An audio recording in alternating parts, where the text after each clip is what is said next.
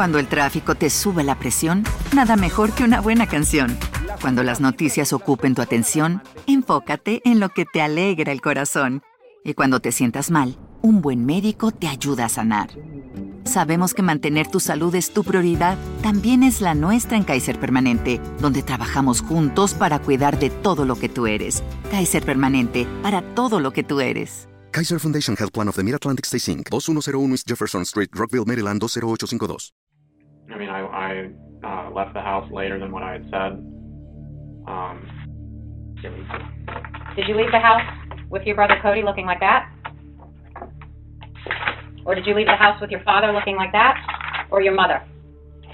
Is that how you left your family? Ningún padre es perfecto y el conocimiento sobre cómo llevar la paternidad no es algo con lo que nazcamos, pero en su mayoría o en su mayor parte hacen lo que mejor pueden, incluso en las situaciones más difíciles para ellos mismos. Si bien conocemos muchos casos de padres negligentes, hijos abandonados, dejados a su suerte o situaciones aún peores. Este no es uno de esos casos, sino también lo contrario. Esta vez hablamos de un hijo que, al estar en desacuerdo con la decisión de su familia con respecto a su bienestar, decide acabar con la vida de sus padres y su hermano mayor. ¿Qué sucede cuando el amor incondicional de unos padres no es suficiente? En el video de hoy hablaremos de la historia de Grant Amato, un hombre que por lo que creyó que era amor, decidió acabar con la vida de toda su familia.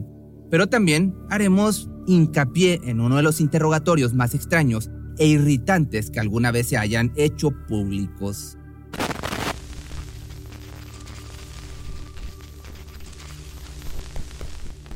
La fecha es 27 de enero del año 2019.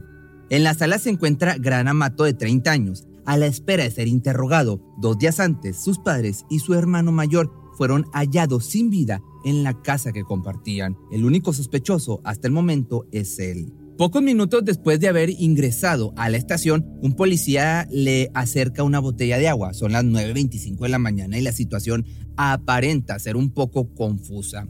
La actitud del joven es casi natural, ni siquiera conflictuada sobre su llegada al lugar.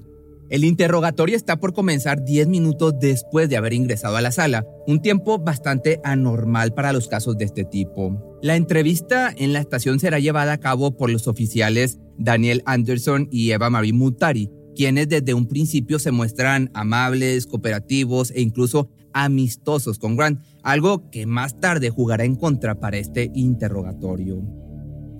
Hey, we really appreciate you coming with us and uh, at any time during this you need to stop and go to the bathroom, want a drink, um, saying just let me know and we'll, be, we'll be happy to take. Um, so we just want to talk to you a little bit and we'll get this in and out, be on our way. Okay? Pero antes de adentrarnos en este caso, deberíamos conocer un poco más a quien a partir de este momento se volverá nuestro principal sospechoso en este crimen familiar.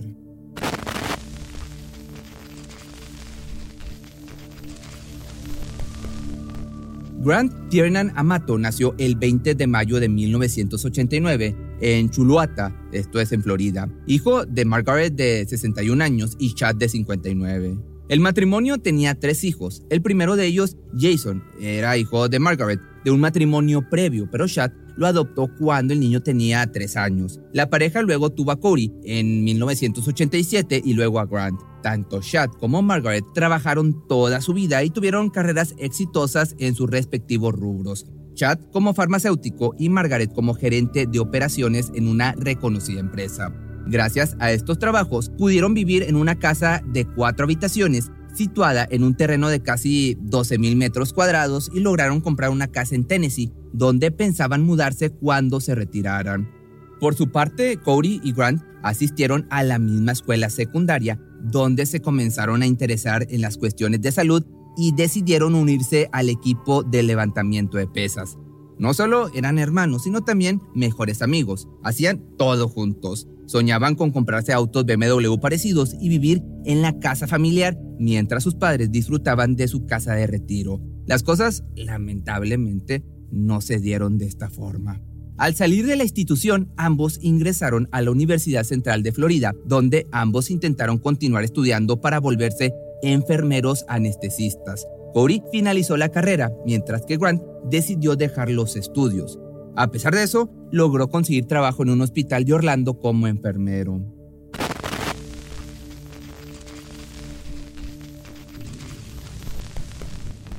En junio de 2018, Grant fue suspendido de su trabajo debido a que se sospechaba que había robado e incluso administrado de manera incorrecta la medicación a algunos pacientes. También se le cuestionó por tener pensamientos de autolesión. Esto más adelante sería refutado por oficiales de policía, quienes mencionaron que el hombre no era un peligro para otros o para sí mismo, pero estuvieron de acuerdo con que esto podía ser evidencia para acusarlo de mala administración medicinal.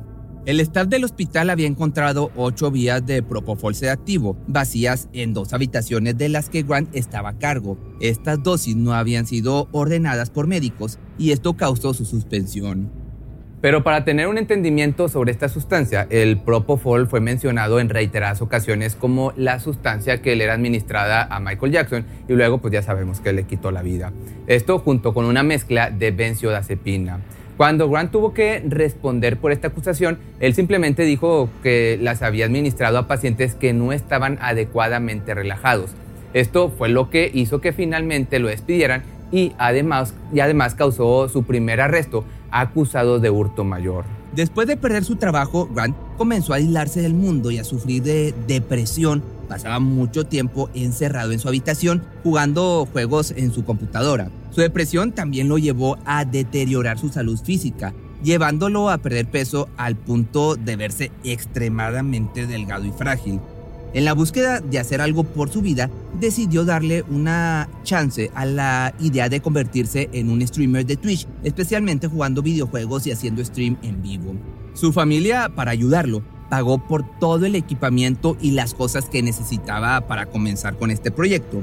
Así, Grant comenzó a tener una personalidad completamente cuando se encontraba en línea. Se presentaba como un jugador profesional con un buen pasar económico que tenía su propia casa y poseía un BMW. Tenía un grupo de amigos en línea que solamente conocían esta faceta que él decidía mostrarles. Pero, en la realidad, Grant continuaba siendo desempleado y utilizaba su tiempo en visitar sitios de para adultos, no por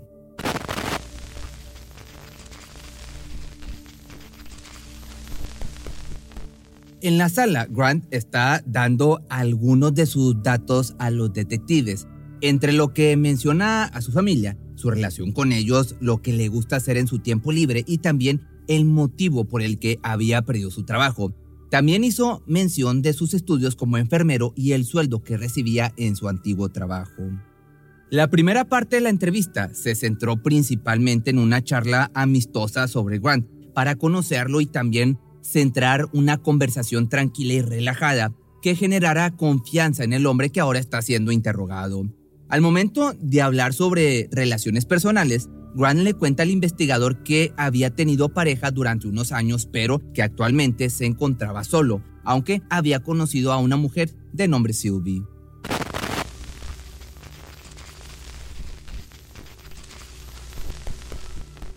Silvia Bova, una modelo conocida como Camgirl, cuyo trabajo era simplemente interactuar con hombres de diferentes edades que quisieran pasar un grato momento con ella. Grant la conoció siendo uno de sus clientes. En ese momento se enamoró perdidamente de ella. Pasaba horas cada noche viéndola a través de la webcam, mientras que pagaba cientos de dólares para acceder a las fotos y videos privados de la modelo, mayormente pues explícitos. Mirarla tenía un costo de 90 tokens por minuto y el joven solía comprar 5000 tokens por día a un costo de 600 dólares. No pasó demasiado tiempo hasta que comenzó a enviarle dinero para que se comprara lencería y juguetes cachondos. Grant sentía que Silvia era su novia y a pesar de que la mujer no lo veía de la misma forma, obviamente, apreciaba la generosidad de Amato por supuesto, al no contar con un ingreso de dinero, eventualmente sus ahorros se acabaron y eso significaba una sola cosa, no más Sylvie. Y eso era algo que no se le podía permitir. Por esto comenzó a robar dinero de su familia, con la intención de gastarlo específicamente en su novia virtual, que, bueno, llamamos novia entre comillas. a quien quería darle la impresión de que era exitoso y tenía muchísimo dinero. En tres meses había gastado aproximadamente 200 mil dólares del dinero de su familia, a quienes les había dicho que había utilizado esta, este dinero para promocionarse en redes y así generar más ingresos. La familia, a pesar de hablar de una suma tan grande de dinero, continuó apoyándolo. Tomó una segunda hipoteca en su casa para pagar por la deuda que había acumulado su hijo, incluyendo los gastos legales que todavía sostenían por los cargos que habían presentado en su antiguo trabajo. En ese momento, Chad se enteró que su hijo había cometido fraude al sacar un crédito bajo el nombre de su padre. Nunca hizo la denuncia, ya que no quería meter en problemas al joven. Viéndolo ahora ya de este lado y por fuera, tal vez hacer esta denuncia podría haberle salvado la vida, pero no nos adelantemos a la historia, vamos por partes.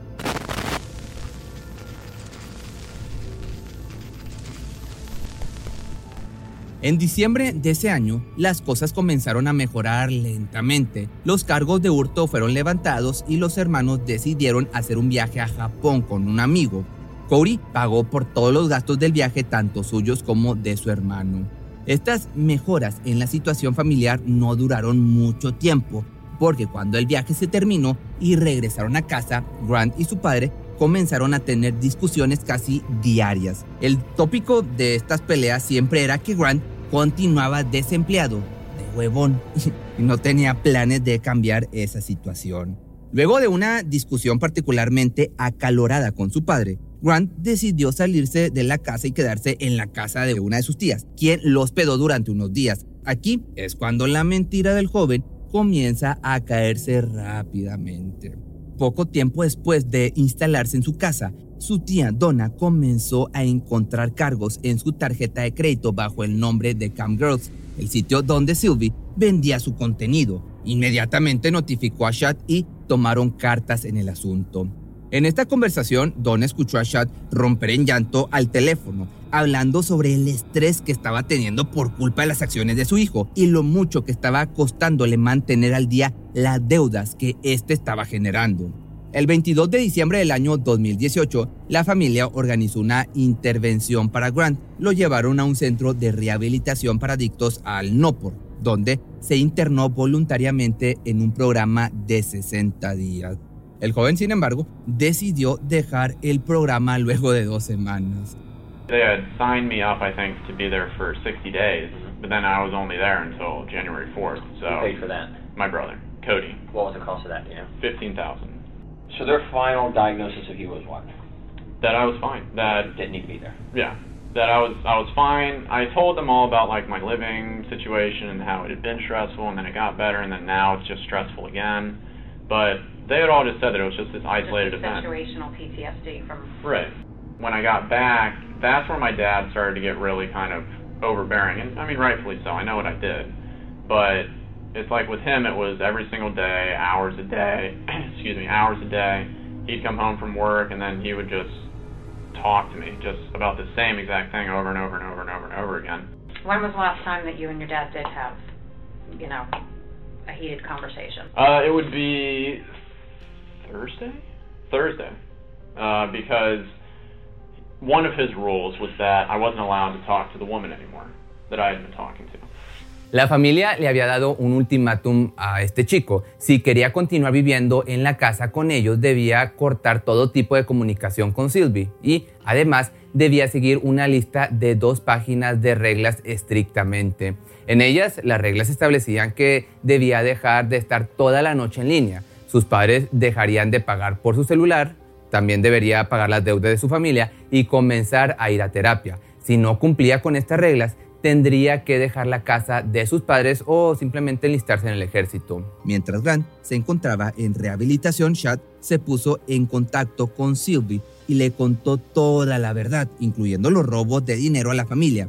Al enterarse de esto, la mujer decidió que no quería volver a contactarse con él. Pero Grant estaba convencido completamente de que Silvia era su novia, el amor de su vida, y no dejaría que nadie se interponga o se interpusiera en su relación.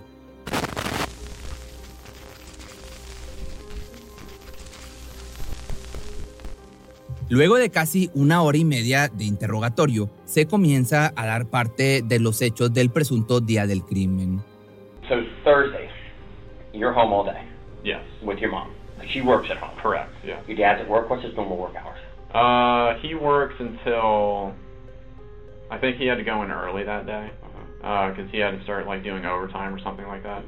And he normally works though from like five or six in the morning to I think he gets home between like five thirty and six at night or something like that. What time did you get home that day?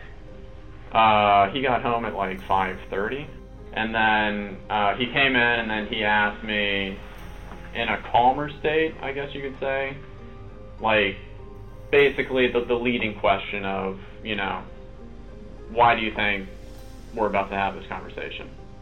Giving me, I guess, that opportunity to be honest and truthful to maybe tone it down a little bit. I, of course, did what I always did, where I kind of didn't admit to it um, and then he he came out and he told me that I'd been doing that. He had proof. Yeah. Um, Have an argument. yeah. He kind of you know pulled me up from the couch and then he was yelling at me to pack my shit up and just get out of the house. That he was the one who had to be the hammer, and that you know why am I making him have to go through this, and all this other kind of stuff. Grant luego comenta que se tomó unas horas para poder recolectar todas sus cosas e irse. Aproximadamente, según su testimonio, dejó su casa entre las 9 y las 9 y media de la noche. Minutos después se encontró con su hermano en una calle cercana donde mantuvieron una conversación rápida. And what was the conversation? Conversation was basically that he was brought up to speed, you know, and that he would take care of it. He was brought up to speed by what? he was brought up to speed on like why I'm why I'm out here. Who brought him up to speed? My mom. Oh, so she talked to him. Yeah. He told you that mom had, had talked to him. Right. Do you think that's why Cody left work? Hay dos cosas que deberíamos tener en cuenta de esta, de, este, de esta parte del interrogatorio. Primero, la frase de que Cody se encargaría de esto. Es una frase que se va a repetir en varias ocasiones, implicando la posibilidad de que el hermano, ahora ya sin vida, fuese el culpable de un doble asesinato y luego quitarse la vida. Segundo, Grant explicó que Corey había salido antes del trabajo para encontrarse con él en la calle. La mitad de esta información era cierta. Corey había dejado su trabajo horas antes de su horario habitual, pero no para encontrarse con él. Más adelante hablaremos de cuál fue el motivo de su rápida salida del trabajo.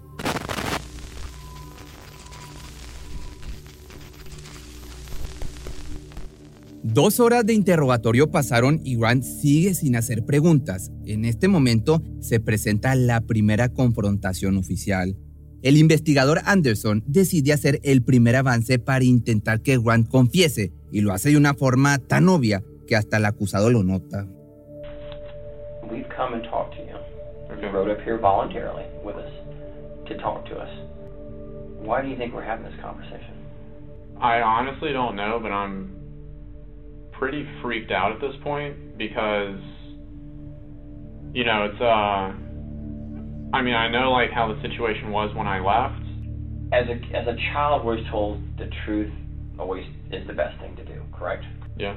and accidents happen and things in the heat of the moment things happen that we wish hadn't happened but we make I, I do it myself sometimes my kids will make me so aggravated I'll snap at them and then walk away and say wow I wish I would not have done that that was not very adult of me to to snap at my child for something yes they're wrong but I should be the adult and not snap at them Right. tell me what you think because I, I can tell by I've done this for a long, long time, and I read people the way they act and the way they they talk to me and the way they answer questions. There's something you want to tell us. I can see it in your eyes. I can see it in your body language, and just your the way you act. Now's the time. Now's the time. If there's something you want to get off your chest and give us an explanation of what's bothering you. Now is the exact time to do it. And I, I, I- I'm giving you that opportunity um, right now to tell me some something you want to get off your chest. It's there. I can see it in your face. I can see it That in you your eyes. kept out about that night. You're upset about. You're upset about. You've been that since we've talked to you. I can see there's something been bothering you. El monólogo del detective Anderson continuó durante unos minutos asegurando que él sabía que algo estaba sucediendo, Del otro lado, un Grant que lo mira fijamente sin decir absolutamente nada y que apenas podemos notar que está respirando. Opportunity to make that, that good impression. And to, if we've done something we shouldn't have done, you fess up. You caught your hand in a cookie jar. Is there anything else that happened at the house that you didn't tell us? That you've left out or we haven't asked you that would be of importance? Um, Or during the time that you drove ¿No se merece tu familia lo mejor? Entonces, ¿por qué no los mejores huevos? Ahora, Egglands Best están disponibles en deliciosas opciones. Huevos clásicos, de gallina libre de jaula y orgánicos de Egglands, que ofrecen un sabor más delicioso y fresco de granja que le encantará a tu familia. En comparación con los huevos ordinarios, Egglands Best contiene la mejor nutrición como 6 veces más vitamina D, 10 veces más vitamina E y el doble de omega 3 y B12. Solo Egglands Best. Mejor sabor, mejor nutrición, mejores huevos. Visita egglandsbest.com para más información. around for those few hours. Did you ever really go back to the house that you haven't told us about? Acompañando la situación se encuentra la detective Multari, quien hace su mejor esfuerzo para aplicar su conocimiento en esta investigación, pero sin demasiado éxito, ya que ella no es quien está a cargo de este interrogatorio. Si hubiese sido de esta forma, quizás la entrevista hubiese salido mucho mejor. En cambio, tenemos a un detective que cada tanto menciona a Jesús y la Biblia como parte importante del interrogatorio. Pero mientras los detectives intentan de una forma pues que no da resultados, conocer lo que sucedió aquella noche y obtener una confesión por parte de Grant, repasemos lo que sucedió aquella noche.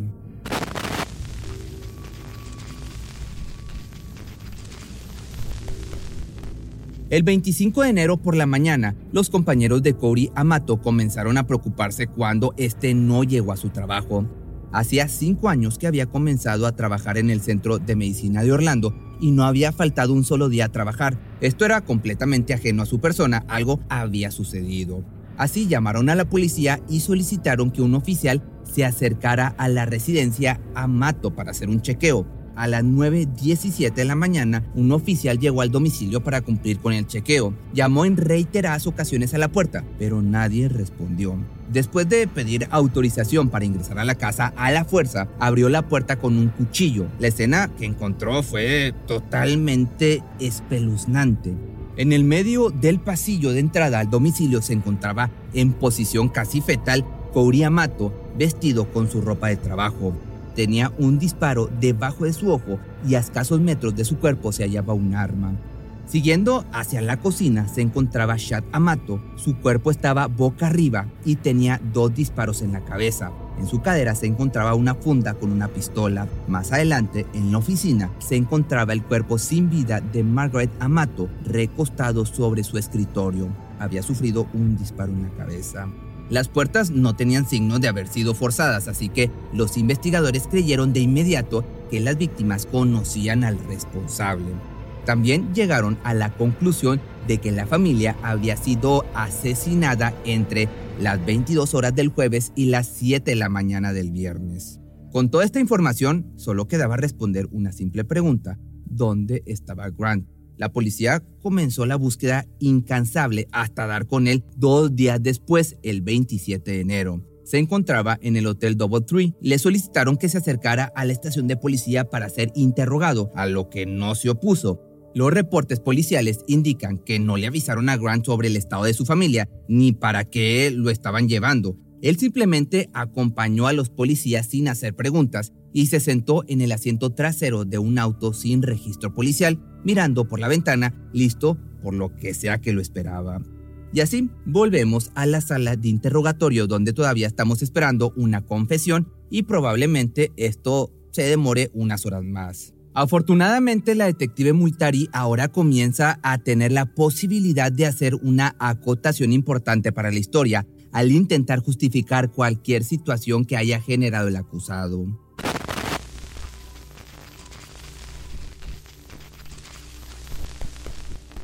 Se acercaba la marca de las tres horas de interrogatorio. Corey seguía respondiendo preguntas sin siquiera preguntar por qué estaba siendo interrogado.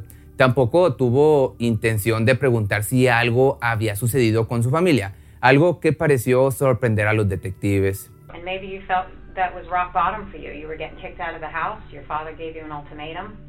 You know, you're already dealing with the the debt, and you know now you have to stop talking to this girl, and now you're being kicked out of the home. I mean, that's I I can understand how you would feel. I mean, that you'd want to lash out, or you know, if something happened, you'd want to defend yourself. Sure. Absolutely. But we need to know what happened. I mean, I know I can tell that you guys are like leading me into a certain way of what. The only thing we're leading you to is wanting to get the truth from you. Not trying to make you say something that's not true, that's not accurate. The truth, the end. That's it. That's all we want is the absolute truth. I genuinely don't have anything else that I can say about what transpired the, uh, during the nighttime. So when you left your house, everybody was fine. Yeah, And when you left Cody, everything was fine. well, we got called to the house because Cody didn't show up to work. So law enforcement goes over there, and can you tell us what we found? No, the only thing that I was told was that Cody would take care of it for me. And that's all that I know. So if anything happened in the home, to bring law enforcement there, what would you think happened? That there was a shooting. Between whom? I don't know. Uh, between Cody and and my dad. And why would you think that? To protect me or to help me or to do something with me. So you're telling me you did not shoot Cody, No. your father, or your mother? No. I mean, I don't know like what more I can say. Well, when law enforcement arrived, that's what they found. So you're the only outstanding child. You're the one that's been having problems with your dad. You're the one that we haven't been able to find for two days. Do you understand now why would we would be questioning you about this? Yeah, but I mean, I wouldn't like. I mean, I wouldn't be saying like all like. You, I don't know the the way to. i i don't I don't I don't know like what to even say. So if anything happened in the home, you believe it would be Cody and him. Yes. Because I was. I mean, I don't. I. I I don't have. You know, access to anything. We know that Cody didn't shoot your dad. We know Cody didn't shoot your mom. We know Cody didn't shoot himself. There's something. And you still haven't asked us the That- condition of them or anything. That's because I'm I'm I mean I don't know what the normal proceedings are, but I don't I mean I The normal proceedings are for you to be honest about we- what and happened. then we help you understand everything that's going that's going to go on from here on out of what our responsibilities are. And we don't believe you're being honest. We feel that you are leaving something out about what happened in that home. And the evidence tells us what happened in the home. But you need to fill in the blanks. Después de unos minutos de un nuevo monólogo del detective Anderson con palabras absolutamente, digamos, inútiles y que no ayudan en nada al caso, la detective Multari decide sacar algunas fotos de la escena del crimen. So what are you not telling us? um, What happened at that home that you know?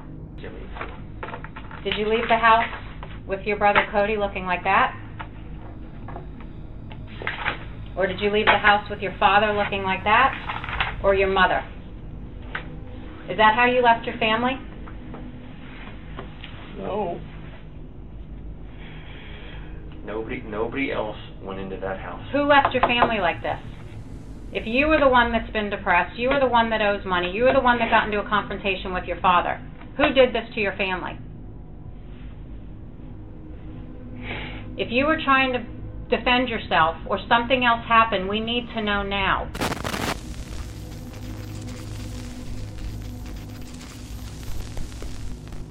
Durante unas horas más, el interrogatorio continúa, pero Grant no dice más de lo que ya mencionó, no cae en ninguna de las pequeñas trampas de la investigación y se mantiene firme en su declaración. Finalmente, dos horas después, Jason llega a la estación de policías y se le otorga unos minutos para hablar con su hermano menor.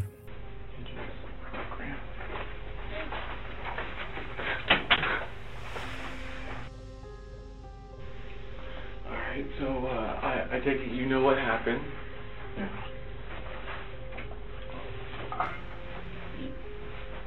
I just, I'm gonna ask you plain out. You, you are not part of it anyway. No. How?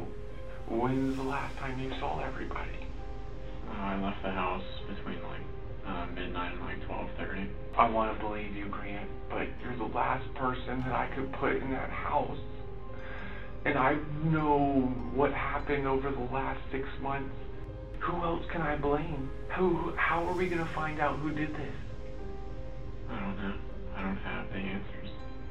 The shit you did, you could have been in jail. You would have been in jail for years. I know. And they covered it up for you. I'm scared for you and I'm scared for myself and I don't feel comfortable with you being around me alone. I'm sorry. I could take you physically, but if you have a knife or know where a gun is, I'm. I need you to be honest with me, man. I need to have closure. I was told that you would not be have access to be able to contact this woman. Why do you feel the intent to still contact her? It was just the whole emotional thing. I mean, that's that's all Okay, that I can say. so are you saying that you love the woman? I feel like I did, yeah. Okay, you feel like you did, so you don't feel that way now? Well, I mean, now it's pretty much, you know, I mean, it's not what it used to be. Is all I can say. Because she's aware of what has happened in the last several months. Right. It hurt, right? Well, yeah. Yeah, because you can't carry that persona that you carried before. I do love you, though. Just remember that. Just like Mom, Cody, and Dad loved you. Nobody loved you any more or any less.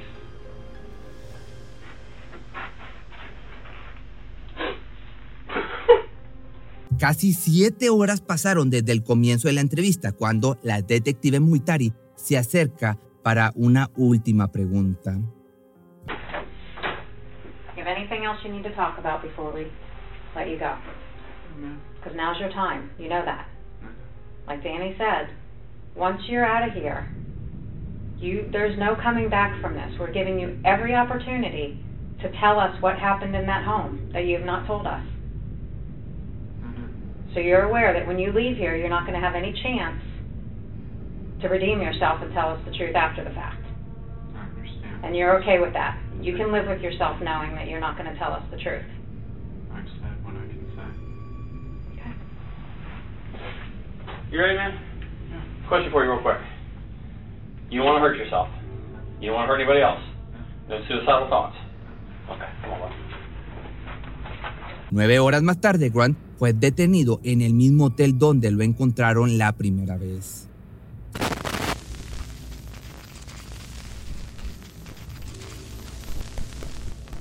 El juicio de Grant comienza el 23 de julio del año 2019 y desde el principio se supo que si el jurado lo encontraba culpable, podría ser condenado a que le dieran cuello.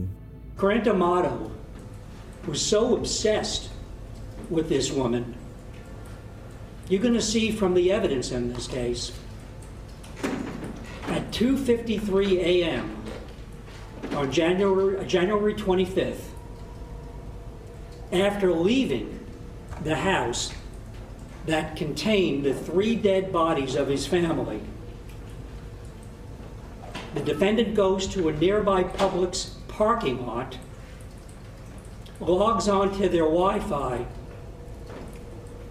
and uses his dead brother's USA a checking account to pay $599.99 to get onto Sylvie's website at 3:02 in the morning. That's what this case is about. It's about his blind obsession with this woman, the end of the world as he believed it to be because of his family, and his absolute contempt for those that he held responsible. La fiscalía alegó que el acusado le arrebató la vida a cada uno de los miembros de su familia en su casa y luego acomodó la escena del crimen para hacerla ver como si el responsable fuera su hermano, Cody, quien después se quitó la vida, entre comillas, poniendo un arma cerca de su cuerpo. Una investigadora forense digital que se encargó de hacer una investigación sobre cada dispositivo electrónico encontrado en la casa se presentó a dar testimonio y a mostrar una línea de tiempo que fue vital para entender qué sucedió el día de los hechos. La misma se dio de la siguiente manera. El 24 de enero, Grant pasó la tarde junto a su madre. La computadora del escritorio de la mujer registró actividad a las 4.44 pm de ese día, por lo que los fiscales dedujeron que el asesinato de la mujer se dio a partir de las 4.45 mientras ella estaba sentada en su escritorio, donde fue hallado el cuerpo sin vida. A las 5.25 de la tarde, la aplicación de salud del celular de chat registró 67 pasos, que se presume que son los que dio desde su auto hasta ingresar a la casa. Luego, no se registró actividad por los siguientes 27 minutos. Con esta información, se dedujo que Amato le disparó apenas ingresó a la casa. El primer disparo no logró matar a Chat, ya que había un rastro de sangre en el suelo que podría sugerir que intentó arrastrarse hasta su celular ubicado en la cocina. Amato le disparó una segunda vez, siendo un disparo certero y acabando con su vida en ese mismo instante. Luego esperó a que su hermano regresara de trabajar. Apenas llegó a su casa cuando fue recibido por un disparo en la cara. Además, en la investigación se encontraron cuatro casquillos en la escena del crimen, pero ninguno coincidía con las armas encontradas en el lugar por lo que se confirmó, primero, que las armas encontradas en el lugar no causaron ninguna de las muertes y los casquillos no eran del arma homicida. Dicha arma nunca fue encontrada.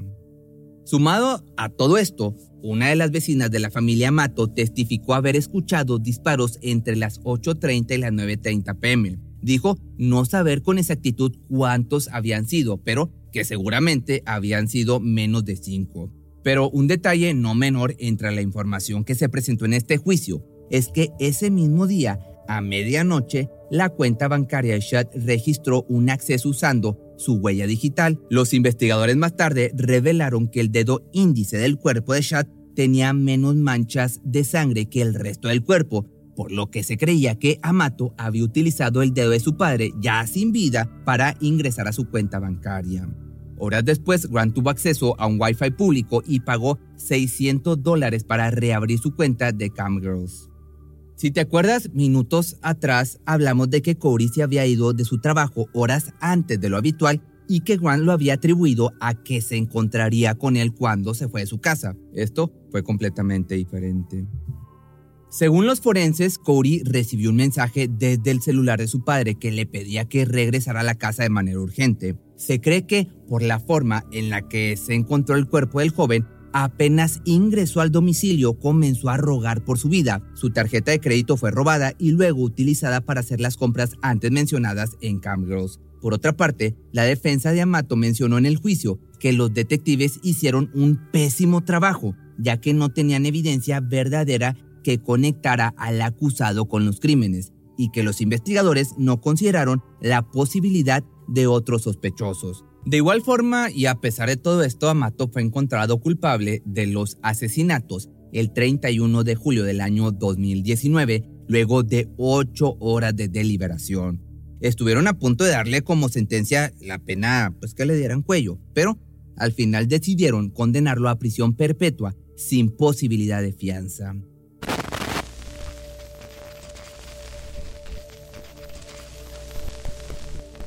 Grant en la actualidad tiene 34 años y continúa cumpliendo con su sentencia en la correccional Tomoka en Daytona Beach y sus abogados se encuentran apelando su encarcelamiento. No se sabe si este criminal continuó manteniendo contacto con la modelo y tampoco se sabe si la mujer continúa trabajando como camgirl. Se supo que, a pesar de que en el juicio se mencionó y se mostraron varios videos de la mujer, en ningún momento se la contactó como testigo o para dar algún tipo de declaración al respecto. Jason, el hermano de Grant, que no vivía con la familia y por lo tanto único sobreviviente de esta terrible situación, continúa luchando por la pérdida de su familia. En el juicio contra su hermano mencionó que una de las cosas que más extraña es poder hablar con su madre. En este caso, en especial su interrogatorio, nos deja una sensación como amarga, principalmente por la forma en la que se llevó a cabo y por, cómo los detectives no pudieron trabajar en conjunto para lograr una confesión completa. Creeríamos que la actitud poco profesional del detective Anderson debería haber sido castigada de alguna forma, pero simplemente es difícil de saberlo. Si te gustó este video, también me puedes encontrar en Facebook, donde vas a ver esta, este video y estoy haciendo mucho más contenido en aquella plataforma. Me encuentras como Pepe Misterio MX. Cuando el tráfico te sube la presión, nada mejor que una buena canción.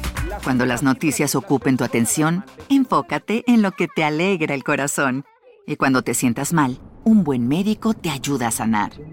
Sabemos que mantener tu salud es tu prioridad, también es la nuestra en Kaiser Permanente, donde trabajamos juntos para cuidar de todo lo que tú eres. Kaiser Permanente, para todo lo que tú eres. Kaiser Foundation Health Plan of the Mid-Atlantic Stay Inc., 2101 East Jefferson Street, Rockville, Maryland 20852. ¿Te preocupas por tu familia? Entonces, ¿por qué darles solo huevos ordinarios cuando pueden disfrutar de lo mejor? Eggland's Best, los únicos huevos con ese delicioso sabor fresco de granja, además de la mejor nutrición, como 6 veces más vitamina D, 10 veces más vitamina E y 25% menos de grasa saturada que los huevos regulares, además de muchos otros nutrientes importantes. Así que, dales los mejores huevos. Eggland's Best. Mejor sabor, mejor nutrición, mejores huevos.